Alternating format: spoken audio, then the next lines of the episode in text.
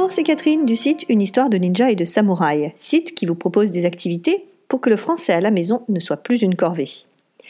Voici la dixième émission du podcast Le français comme j'aime. Alors si vous avez écouté toutes les émissions, je serais curieuse de savoir quelle est celle euh, qui vous a le plus aidé, celle euh, qui vous a le plus fait réfléchir, celle qui vous a le plus euh, bousculé dans vos préjugés, dans vos croyances. Bref, quel a été votre épisode préféré? Mettez-moi votre réponse dans les commentaires et n'oubliez pas surtout d'indiquer pourquoi. Alors dans ce nouvel épisode, comme c'est le dixième, pour fêter ça en quelque sorte, euh, bah, je me propose de répondre à quelques questions que m'ont posées des parents. En effet, je propose tous les mois des rencontres gratuites par Skype afin d'aider les parents à faire le point sur le français à la maison. Ils en repartent avec des idées plus claires, des solutions à essayer et des actions concrètes à mettre en place. Alors c'est limité à 5 familles par mois, mais par contre c'est totalement gratuit. Si ça vous intéresse, je mettrai le lien pour que vous puissiez prendre rendez-vous. Mais de ces échanges, j'en retiens que nous, parents, avons tous beaucoup de choses en commun. Et c'est de ces réunions que j'ai pris les trois questions du jour. Euh, il y en avait beaucoup, mais j'en ai pioché trois, les, celles qui reviennent le plus souvent. La première, c'est suis-je la meilleure personne pour enseigner le français à mon enfant? Ensuite, c'est comment intéresser mon enfant? Et enfin, quelles sont les ressources que vous recommandez pour pratiquer le français à la maison?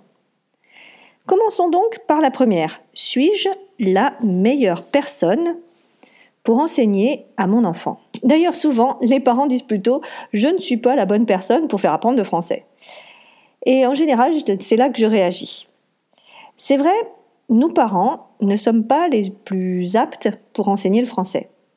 Car être enseignant, eh bien, c'est un métier. Un professionnel maîtrisera d'une part complètement son sujet, mais aussi aura d'autre part des méthodes, des stratégies pour motiver, pour éveiller la curiosité, pour faire progresser votre enfant.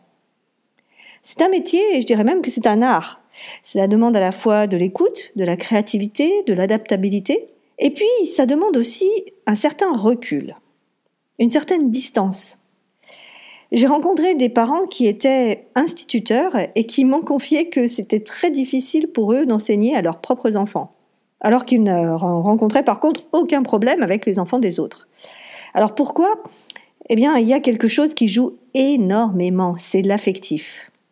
Nous les aimons, nos enfants, et nous les aimons tellement que nous avons des attentes et des exigences plus élevées pour eux que pour d'autres enfants.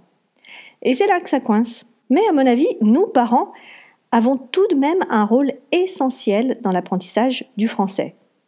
Car apprendre une langue, cela demande de la persévérance, de la régularité, et c'est notre rôle de parents de créer l'environnement adéquat pour que notre enfant aime le français. Et au-delà, nous avons aussi un rôle important d'accompagnement qui consiste à les soutenir quand ça va pas bien, à les encourager dans leurs efforts et à célébrer avec eux leur victoire. Pour conclure, voici mon avis. Dites-moi euh, si vous êtes d'accord. Mais il me semble que Bon, si vous avez la fibre enseignante et que vous n'avez aucun problème à travailler avec vos enfants, allez-y, faites-vous plaisir. Si vous n'avez pas cette fibre enseignante, demandez l'aide d'une personne compétente, déléguée, et ce, sans culpabiliser. Mais dans tous les cas, ayez conscience de votre rôle de parent et imaginez tout ce qu'il est possible de faire pour créer un bain linguistique dans lequel vous êtes à l'aise avec votre enfant. Alors ça nous amène à la deuxième question, comment l'intéresser au français? Pour beaucoup d'entre vous, le français se rajoute à la scolarité, soit parce que c'est du soutien de français, soit parce que le français n'est pas enseigné à l'école. Je pense ici aux enfants expatriés. Donc déjà, ce temps en plus est souvent perçu comme du travail. Et c'est là, à mon avis, notre premier problème à résoudre. Et si nous réfléchissions à comment nous pourrions présenter ces leçons de français sous un autre jour?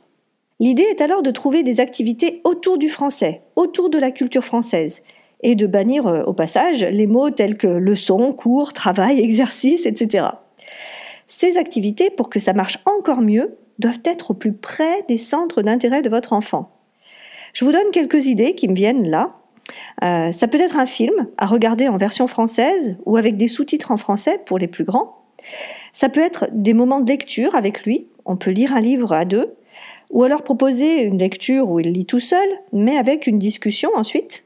Ça peut être une présentation sur les dernières vacances ou sur un musée euh, qu'il a visité, sur un film aussi, une présentation qui a partagé avec les grands-parents, avec les oncles, les tantes, les cousins. Ça peut être euh, écrire la suite d'un roman qu'on a bien aimé. Ça peut être euh, quoi encore Faire les jeux à la noix du vendredi en famille. Pour ceux qui connaissent pas, c'est un jeu que je propose sur ma page Facebook. Euh, donc voilà, il faut trouver ce qui va marcher pour eux. Mais il faut aussi que ça marche pour vous. Je suis persuadée que nous, parents, sommes la clé. Inutile de se forcer à lire si vous n'aimez pas lire. Votre enfant le ressentira dans tous les cas. Mais trouvez euh, vraiment ce qui vous convient à vous. Peut-être euh, vous préférez juste proposer des livres et pas aller plus loin. Et c'est OK. En leur mettant sous le nez euh, plusieurs livres, vous éveillez déjà leur curiosité. Mais peut-être que euh, vous aimez chanter.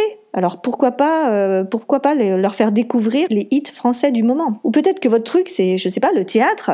Alors pourquoi ne pas monter une petite pièce et la jouer par exemple en famille le jour de Noël? Voilà, ça peut être tout ça. Il peut y avoir tout plein de projets comme ça qui peuvent se mettre en place. Pour les intéresser, donc, j'aurai cette conclusion. Il faut, je pense, leur donner envie. Et pour leur donner envie, je pense que nous, parents, devons d'abord avoir envie. Qu'en pensez-vous? Donc pour finir, la dernière question, quelles sont les ressources que vous recommandez pour pratiquer le français? Alors nous vivons une époque absolument incroyable, où tout est accessible et des ressources, il y en a des tonnes. Alors j'en ai fait une compilation dans un article pour le site euh, Expat Parents.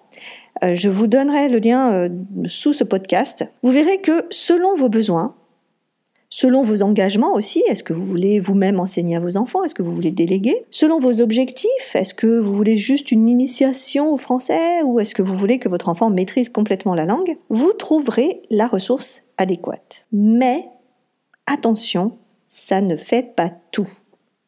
Apprendre, c'est avant tout un état d'esprit.